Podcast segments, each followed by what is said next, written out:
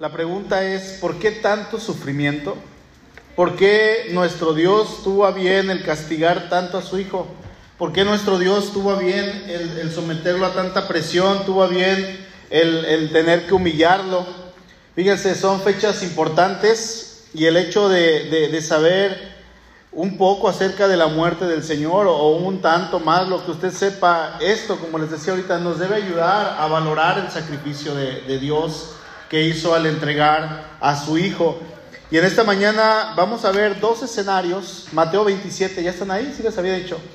Mateo 27, vamos a ver dos escenarios que vamos a encontrar en solamente dos versículos dentro de este capítulo.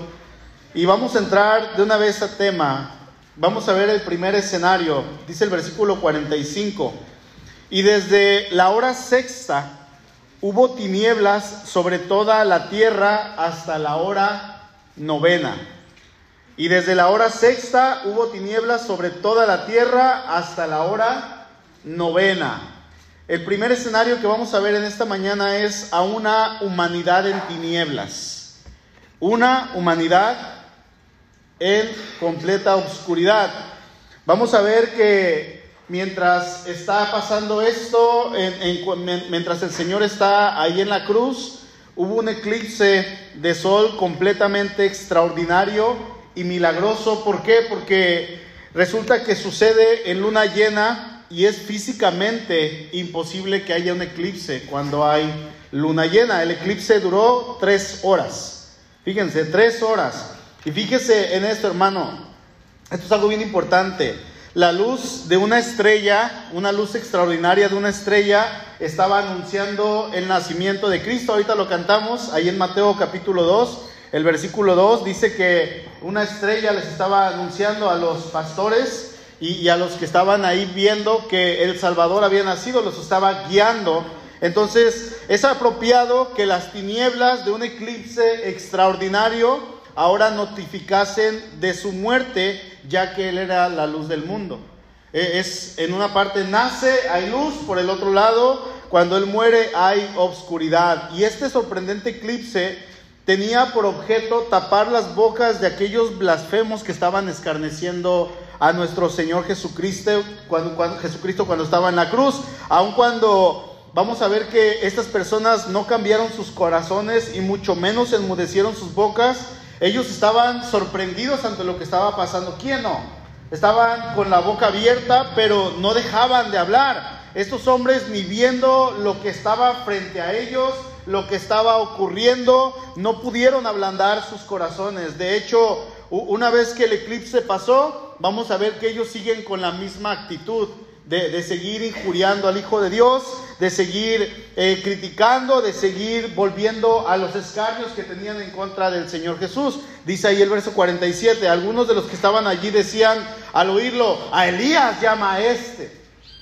¿Sí? Y en otras ocasiones vamos a ver que los fariseos, los doctores de la ley, todos los líderes religiosos dice, pues salvó a otros, sanó a otros, ¿por qué no se baja de la cruz? Que descienda y si desciende vamos a creer en él. Ellos seguían hablando, seguían balbuceando a pesar de estar viendo lo que tenían enfrente. Ahora, el principal objetivo de este eclipse era, en primer lugar, simbolizar el actual conflicto de Cristo con el poder de las tinieblas y el Señor iba a vencer a las tinieblas en su propio terreno.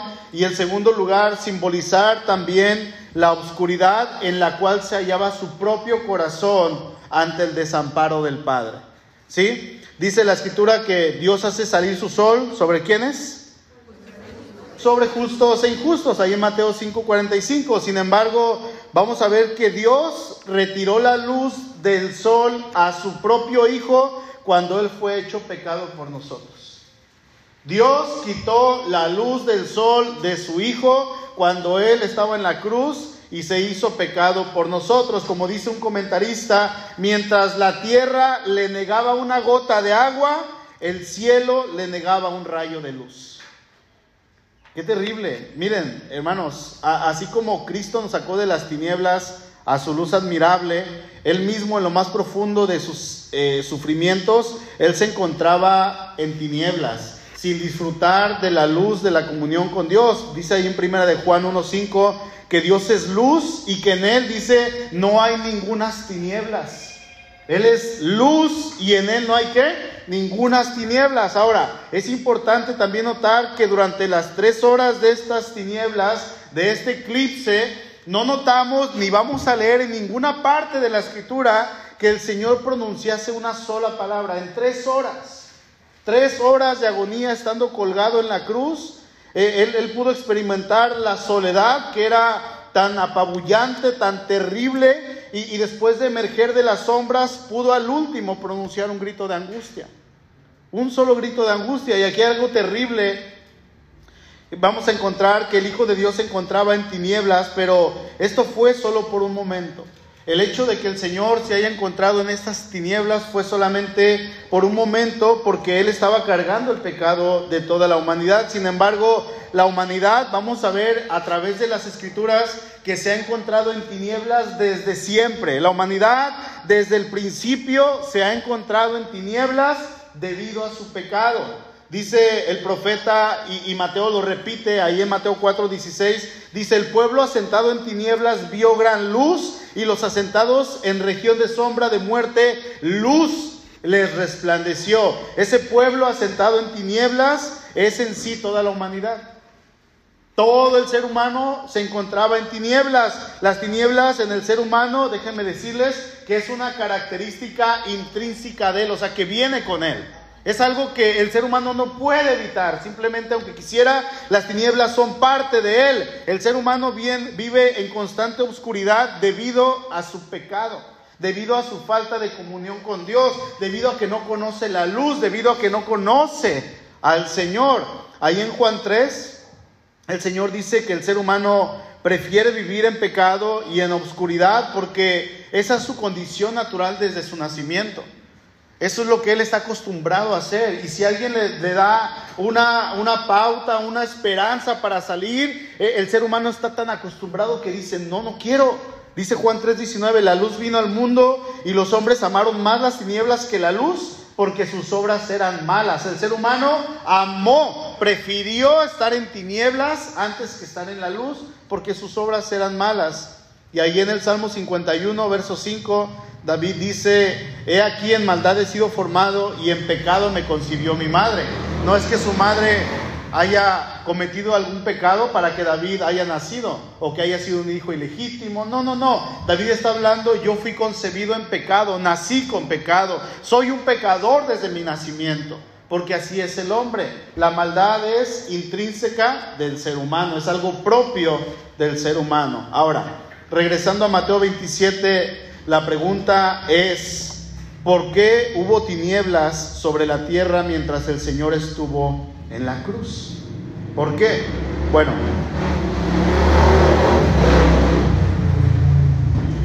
cuando haya domingo, cuando haya culto, vamos a poner una tapa allá y otra tapa acá para que no pasen, ¿verdad? Sería bueno. Bueno, la, oscuridad, hermanos, eh, en la escritura está asociada con algo y eso es el juicio divino. La oscuridad está asociada con el juicio divino. Realmente podríamos decir que en este momento el que tendría que ser enjuiciado debería de ser el ser humano. La raza humana, debido en este momento a que el ser humano tomó la decisión de poner al Hijo de Dios en una cruz, ellos eran reos de juicio, ellos eran culpables y ellos eran los que tenían que ser enjuiciados. El ser humano es aquel que merecía todo el castigo de Dios. El ser humano es cruel y se ha alejado de Dios. Por eso el ser humano tiene que ser enjuiciado. Allá afuera nos van a decir que el hombre es bueno, que no hay nada malo en él. Ahorita lo estábamos orando cuando empezamos el servicio. Quizá ah, vamos a decir es que Señor, yo no he matado, ¿Quién ha dicho esto? Yo no he robado nada, yo no he hecho nada malo. Yo no soy malo y eso nos van a decir allá afuera y es algo que es cierto en algún punto. El ser humano no es malo cuando se trata de no hacer mal a alguien, pero tampoco hace el bien tampoco hace lo correcto. Y cuando yo vengo a la escritura, ese pensamiento que es humanista, la escritura me, me, va a decir, tíralo, deséchalo, arrójalo, porque yo voy a ver que ese pensamiento humanista se está basando solamente en mí y solamente en mí, pero la escritura me va a decir que delante de Dios yo soy una persona mala, que yo no puedo hacer nada, que no hay bueno ni siquiera uno, que yo no hago nada bueno y si lo llego a hacer es solamente para agradarme a mí mismo y como es para agradarme a mí mismo, delante de Dios eso no cuenta. Entonces viene siendo malo. ¿Qué es lo que el hombre hace en esa vida que quiere vivir independientemente de Dios? ¿Qué es lo que el ser humano hace cuando quiere vivir alejado de Dios? A la primera oportunidad crucifica al Hijo de Dios. A la primera oportunidad clava al Hijo de Dios y a lo mejor usted me va a decir, yo jamás lo haría. Yo no me hubiera atrevido, si yo hubiese vivido en el tiempo del Señor, yo no me hubiera atrevido a hacer algo en contra del Hijo de Dios. Pero yo estoy seguro, hermano, que sí.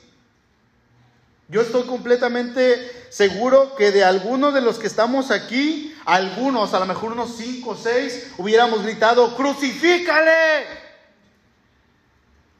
Que se muera, crucifícalo. Otros, otro pequeño grupo de este, de este lado, hubieran gritado, sí, sí, sí, que su sangre sea sobre nuestra cabeza y aún sobre nuestros hijos, no importa, pero crucifícale. Otros, los de allá atrás, hubieran gritado, eh, eh, hubieran puesto los clavos, perdón, en las manos del Señor y alguno, uno solo, a lo mejor entre tres o cuatro varones, hubieran agarrado a golpes por ver quién ganaba la lanza para clavarla en el costado del Señor. Porque así es el ser humano. Así es el ser humano. No tenemos redención. Es por eso que cuando el ser humano toma la decisión de crucificar al Hijo de Dios, inmediatamente lo que viene sobre la tierra es juicio. Es juicio de parte de Dios. La oscuridad está asociada específicamente con el día del Señor. Vaya buscando Amós capítulo 5. Por favor, no es Amos, es Amós. ¿Ok? Lleva un acentito ahí en la O. Entonces se lee Amos. Hay, quienes en algún momento lo dije Amos, pero no, no es Amos. ¿Cómo es?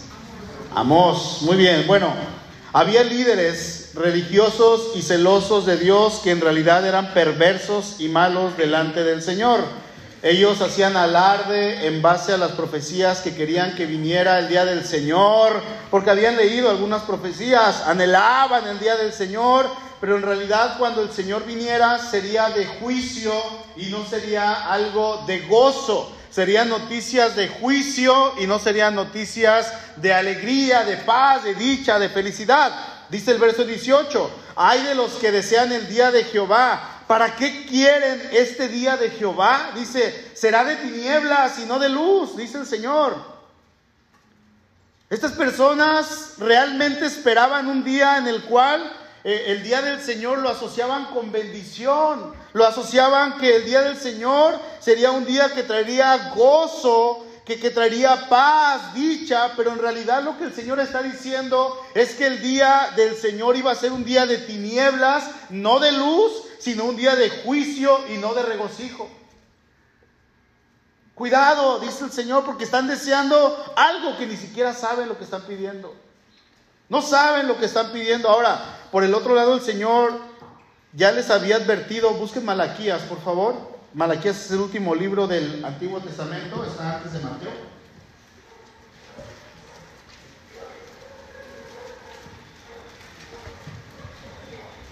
El Señor ya había advertido ahí en Malaquías y había prometido algunas cosas. En primer lugar, el Señor prometió, dijo, va a venir Elías antes del día del Señor. ¿Sí? Y Elías tenía que venir y así sucedió. Juan el Bautista vino, él es el Elías que había de venir, dice el Señor, y anunció el día del Señor. Malaquías 4, versículo 5, dice, aquí yo les envío al profeta Elías antes que venga el día de Jehová grande y terrible. Les voy a enviar al profeta Elías y ahí en Malaquías nunca se omitió, hermanos. De hecho, los fariseos sabían lo que el Señor había dicho y él había dicho que el día del Señor sería grande y terrible. Malaquías 4.1 dice, porque aquí viene el día ardiente como un horno y todos los soberbios y todos los que hacen maldad serán estopa. Aquel día que vendrá los abrazará, ha dicho Jehová de los ejércitos, y no les dejará ni raíz ni rama. El día del Señor se iba a manifestar de una manera terrible. No, no iba a ser algo, no iba a ser cualquier cosa. Hoy en día, cuando vemos un, un, eclipse, yo no sé si les ha tocado convivir con alguien que de repente les da temor los eclipses, pero hay gente que, que se sienten aterrados cuando hay eclipses y, algunos creen que es el fin, otros creen que es algo de mal augurio. Eh, las embarazadas llegan a creer que se tienen que poner, ¿qué se pone? ¿Un alfiler? ¿Un segurito? ¿Eh? ¿O un listón rojo en la panza para que sus hijos nazcan bien? Y, bueno, llegan a creer que es una maldición y, es simplemente un eclipse, un evento natural que va a durar unos cuantos minutos, ¿no? Que va a durar, no, no sé cuánto dura un eclipse, pero no, no, no dura más de, de media hora, de 20 minutos. Sin embargo, cuando se mira al Hijo de Dios ahí arriba, pendiente y colgado en una cruz, no colgado, clavado, se puede notar que hay un cambio total en la tierra. Hay, algo que es terrible que está pasando en la tierra y es que realmente la tierra cayó en maldición porque el ser humano había crucificado a su creador.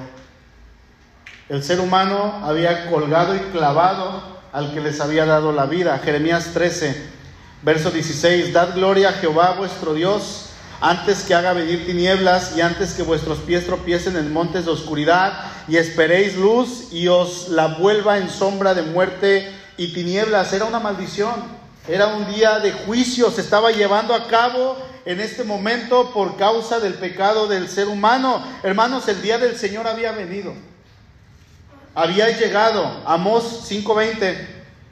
¿No será el día de Jehová tinieblas y no luz, oscuridad? Que no tiene resplandor, no era como ellos lo esperaban. No era de la manera en que ellos estaban expectantes. Esta oscuridad duró tres horas desde las 12 del día, imagínense, una hora más que ahorita, y una oscuridad total hasta las 3 de la tarde. ¿Qué haríamos si de repente ahorita a las 12 nos estamos despidiendo del servicio, terminamos, hermanito, qué bonito, qué bueno que vino, que Dios le bendiga, qué bueno que no prefirió el mundial antes de estar aquí en la iglesia? Creo que en la noche se va a llenar el, servicio, espero, por fe. Qué bueno que vino y nos estamos despidiendo y de repente, ¡fua! Obscuridad total. ¿Qué haría, hermano? ¿Podríamos imaginar el caos mundial?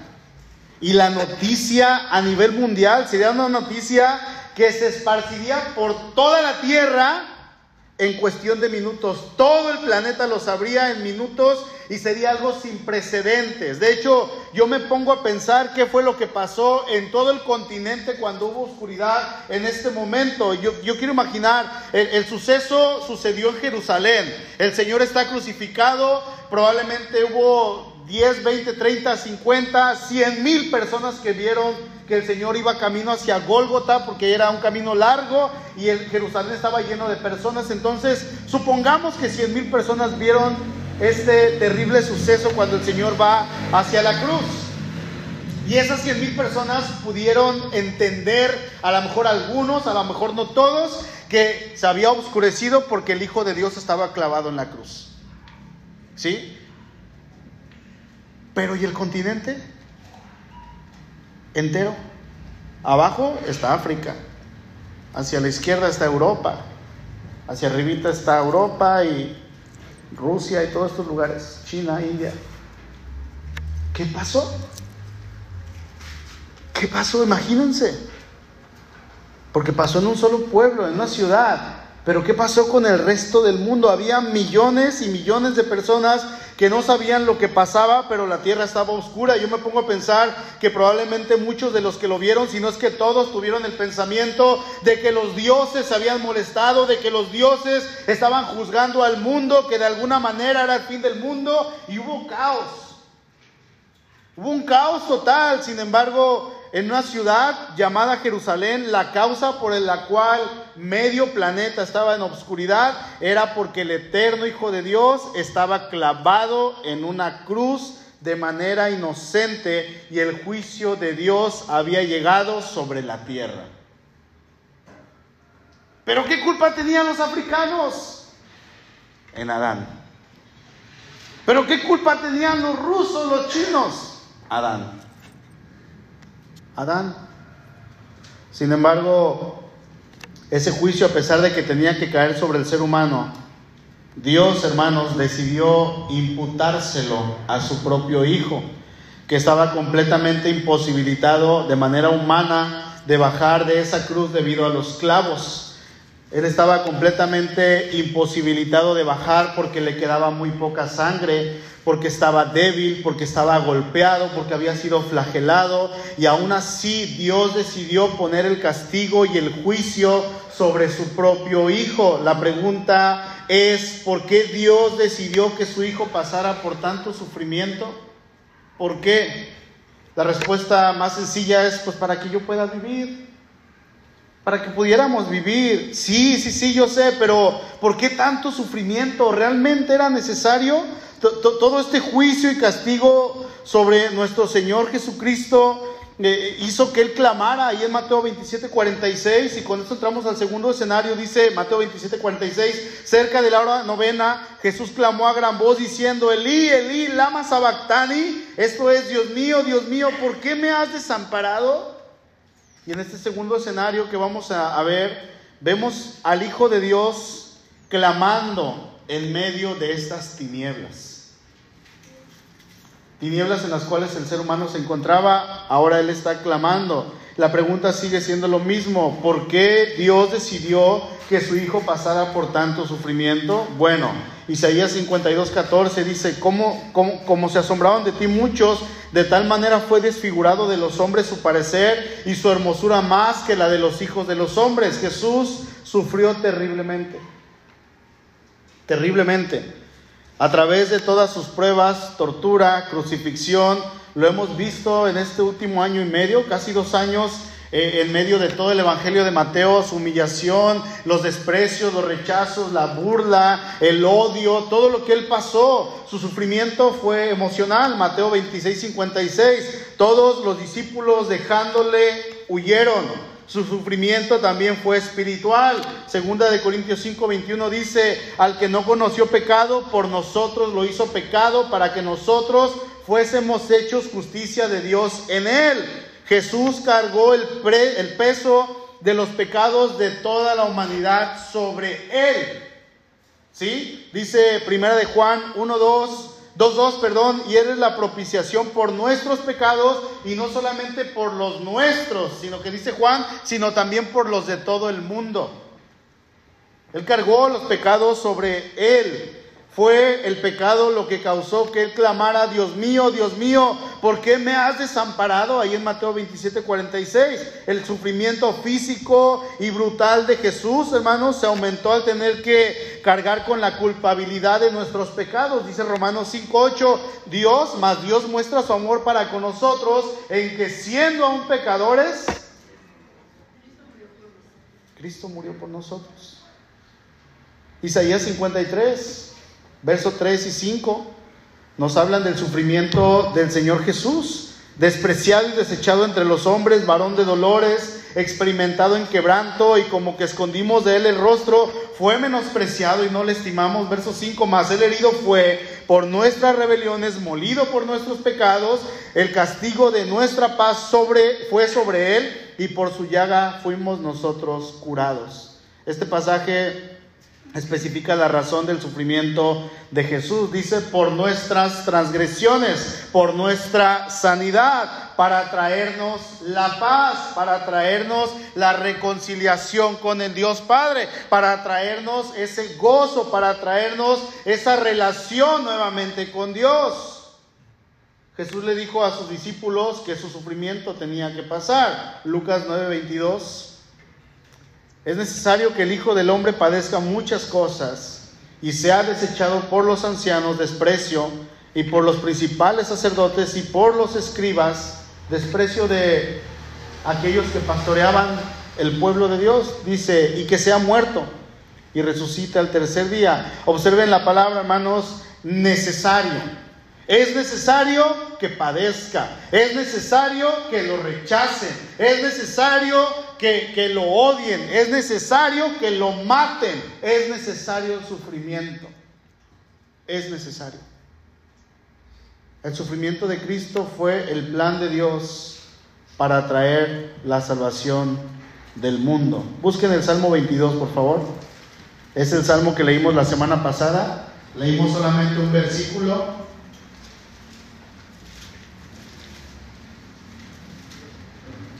No sé si recuerdan que les comenté que si quieren encontrar el sufrimiento de Cristo y la crucifixión en el Antiguo Testamento, busquen el Salmo 22. Dice el verso 14, he sido derramado como aguas y todos mis huesos se descoyuntaron. Mi corazón fue como cera derritiéndose en medio de mis entrañas. Como un tiesto se secó mi vigor y mi lengua se pegó a mi paladar y me has puesto en el polvo de la muerte, porque perros me han rodeado, me ha cercado cuadrilla de malignos, horadaron mis manos y mis pies, contar puedo todos mis huesos, entre tanto ellos me miran y me observan, repartieron entre sí mis vestidos y sobre mi ropa echaron suertes. Así es que para que esta y otras profecías se cumplieran, hermanos, nuestro Señor Jesucristo, al que le cantamos ahorita, tuvo que sufrir. Tuvo que sufrir. La pregunta se repite, ¿por qué Jesús tuvo que sufrir tan terriblemente? ¿Por qué? En el principio de la humanidad eh, hubo un pecado y Dios estableció un principio en este momento de que los inocentes o alguien inocente tenía que morir por el culpable. Y este principio fue establecido en el jardín de Edén. Adán y Eva pecan y ellos dicen que se ponen hojas de higuera para cubrir su desnudez yo no sé cómo las tejieron, con las mismas ramitas les pusieron y se pusieron, pero al levantarse se les iba a caer y se iban a sentir otra vez desnudos, iban a sentir vergüenza. Y es que dice ahí en Génesis 3:21 que Dios los vistió con pieles. Dios los vistió con pieles de animales. ¿Qué tuvo que pasar para que Dios los vistiera con pieles? Matar. Un inocente para cubrir la vergüenza de otro, o sea, el pecado. Entonces este principio es establecido ahí en Edén. Se derramó sangre para cubrir el pecado de estas dos personas. Con el pasar de los años, ahí en Levítico 17 y en la ley de Moisés, este principio fue establecido en la ley. Dice, la misma sangre hará expiación de la persona. Ahí en Hebreos 9 me parece que es el verso 22, dice el escritor, y sin derramamiento de sangre no hay expiación de pecados. Tiene que haber un derramamiento de sangre. Entonces Jesús tuvo que sufrir porque el sufrimiento es parte del sacrificio. Y la Biblia nos dice que Jesús era el cordero que quita el pecado del mundo. Así es que este dolor físico de parte del Señor era parte del pago requerido por tus pecados, hermanos, y por mis pecados tenía que sufrir. Tenía que hacerlo. Dice Pedro, lo que leyó ahorita al principio, que fuimos rescatados de nuestra vana manera de vivir, no con cosas corruptibles como oro ni plata, sino con la sangre preciosa de Cristo, como de un cordero sin mancha ni defecto, ya destinado desde antes de la fundación del mundo.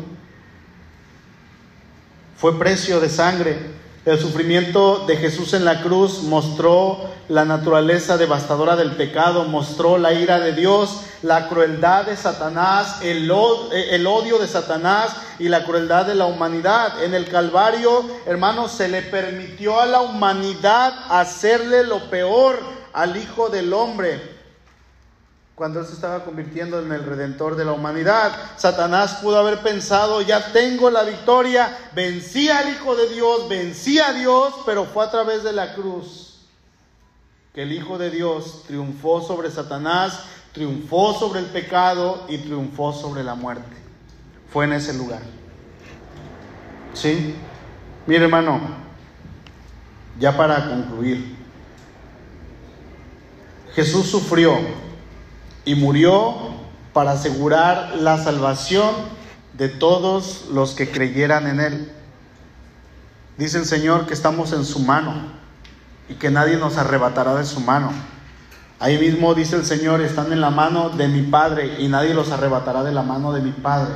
estamos seguros en el Señor Jesús completamente seguros. Aquella noche que él fue arrestado, unos momentos antes, mientras el Señor estaba orando en Getsemaní, él entregó a su padre la causa. Él no quería en su humanidad, él tenía ese temor porque sabía lo que venía, el sufrimiento que venía. Sin embargo, él fue con el Padre y le dijo, Padre, si quieres, si tú quieres, pasa de mí esta copa, pero no se haga mi voluntad, sino se haga tu voluntad. No lo que yo quiero, Así es que la copa del sufrimiento, Dios Padre no se la quitó a su Hijo. No hay otra manera, le dijo, tienes que sufrir. ¿Y saben qué? El Señor Jesús la bebió por nosotros. No había otra manera. Y eso nos debe llevar a preguntarnos, ¿de qué manera estoy viviendo? ¿De qué manera estoy entregando mi vida al Señor para, para, para honrarle? ¿De qué manera yo estoy glorificando a Dios? Porque se nos ha dicho mil y unas veces, mil y dos mil y cinco mil veces, hermano, el precio no fue bajo.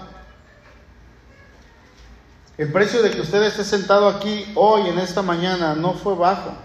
No fue algo sencillo. Fue el precio más alto pagado en toda la historia de la humanidad y fue para que yo pudiera vivir pero fue un precio terrible. Fue un precio para que yo pudiera vivir ahora para Dios y decirle, Señor, aquí está mi vida. Fue un precio para que yo me pueda arrepentir de esa manera en la cual estoy viviendo sin Dios. Un precio para que yo pudiera rendir mi vida a Dios, pudiera decirle, ¿sabes qué? Dios, perdóname, porque yo he vivido de una manera vana delante de ti. A lo mejor tú no le conoces en esta mañana, a lo mejor sí le conoces y no estás viviendo para Dios. Eso nos lleva a rechazar el sacrificio de Cristo en la cruz. Yo pregunto, hermanos, ¿estás muriendo a tu voluntad y rindiendo tu vida tal como el Señor oraba? Que no se haga mi voluntad, sino se haga la tuya. Que no se haga lo que yo quiero, Dios, sino se haga lo que tú quieres. Sin embargo, en ocasiones vamos con el Señor y le decimos, déjame hacer esto déjame hacer esto y, espérame, luego te lo entrego. ¿Por qué nos comprometemos a empezar una vida de santidad y a leer la Biblia hasta que empiece enero 1? Porque queremos vivir todavía estos últimos días sin leerla, sin orar, sin comprometerme, sin congregarme, siendo infiel a Dios. Pero a partir del 1 de enero, Señor, yo me entrego a ti. Si no lo hace ahorita, no lo va a hacer en enero. Ayer me tocó compartir con los jóvenes en el evento que tuvimos y les decía, ¿cuántos han hecho planes para meter a Dios en sus vidas? ¿Cuántos están ya a partir del 2023, han hecho planes para orar más, para comprometerse, para eh, dedicar su vida al Señor? Y de 50 jóvenes que había, solamente tres o cuatro levantaron su mano. Y es que Dios está fuera de nuestras vidas. Estamos pensando en ser mejores estudiantes, los que estudian, en ser mejores trabajadores, en ganar más dinero. Y ahora sí, este año le echo un segundo piso a la casa, este segundo año cambio de carro, este segundo año, este, perdón, este año que viene, ahora sí voy a, a sacar mi crédito en Electra. Ya hace sus planes, hermanos. De hecho, de eso vamos a hablar en dos semanas, si Dios permite. ¿Y Dios? ¿Y Dios? ¿Y su sacrificio? Sí, sí, sí, murió, pero pues ya me dio vida eterna, gracias. Y eso nos convierte en malagradecidos. Entonces yo no estoy muriendo a mi voluntad, no estoy rindiendo mi vida al Señor, así como Él oraba, que no se haga mi voluntad, sino se haga la tuya. En este momento el Señor, a pesar de tener la prueba más grande que cualquier ser humano haya tenido en toda la historia, él rindió toda su vida a su Padre para que se hiciera no su voluntad, sino la voluntad del Padre, que era entregarlo a una muerte de sufrimientos, una muerte terrible. Dios ya lo había dispuesto para la cruz y no había otro camino. Ahora nosotros tenemos que entregar nuestra vida a Cristo, sabiendo que Él dio todo en aquel lugar para que yo pudiera entregarme a mi Señor. Sí, hermano, ¿Por qué tanto sufrimiento? Tanto sufrimiento para que yo pueda vivir para Dios. Tanto sufrimiento para que yo me pueda entregar a Cristo. Tanto sufrimiento porque así era necesario. Sin embargo, aquí la pregunta es, ¿realmente está valorando todo lo que el Señor pasó? Aquel que usted le llama mi Señor, aquel que usted le llama mi Salvador. Yo le invito a que medite en su corazón y a que piense el precio que nuestro Dios tuvo que pagar para que nosotros pudiésemos vivir. Son fechas especiales. Ahorita estaba ya a punto de, predicar esto ahí abajo y estaba recordando el tema y luego los cantos, la letra y el Señor me quebrantó. Ay Señor, no hay de otra. Aquí está mi vida. Aquí estoy. Gracias. Gracias por aquel sacrificio que yo no merecía. Hermano, si usted analiza, usted no merece ni levantar la mano poquito. Nada. Y Dios le dice, gózate, levántala, yo ya te salvé, yo ya hice la obra, yo ya te rescaté, ya entregué todo, entregué a mi hijo, gózate. Y es un privilegio que tenemos, es un honor es un honor. ¿Lo valoramos? Cierre sus ojos, por favor.